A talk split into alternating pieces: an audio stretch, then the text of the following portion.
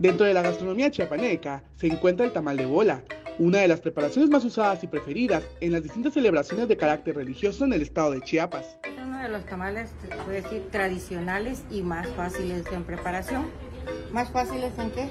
Porque solamente es la carnita de partirlo, saber qué, qué tamaño, más o menos como lo quiera el dueño de la casa, de la fiesta, se parte. Ya se prepara, se remoja el chile guajillo, se lleva a moler con tomate, ya se viene a preparar, se mezcla el tomate con el chile guajillo y se pone la carne, se le pone sal.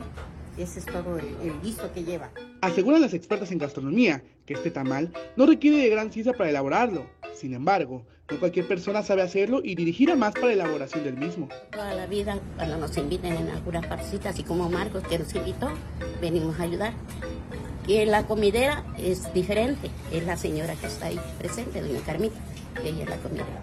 De ahí nosotros somos ayudar, que sí nos metemos ratos a, a ver cómo lo están haciendo para que algún día nosotros podamos prepararlo también. A eso es lo que nos dedicamos nosotros. Justamente su nombre lo recibe por la forma tan peculiar que se le da al envolver.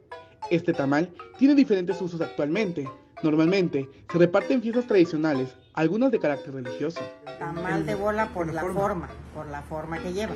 Sí, y ya para ahora sí como aderezo su este su chile simojobel. Chilito simojobel es de los más fáciles se puede decir en preparación porque no lleva más recado, no lleva más nada.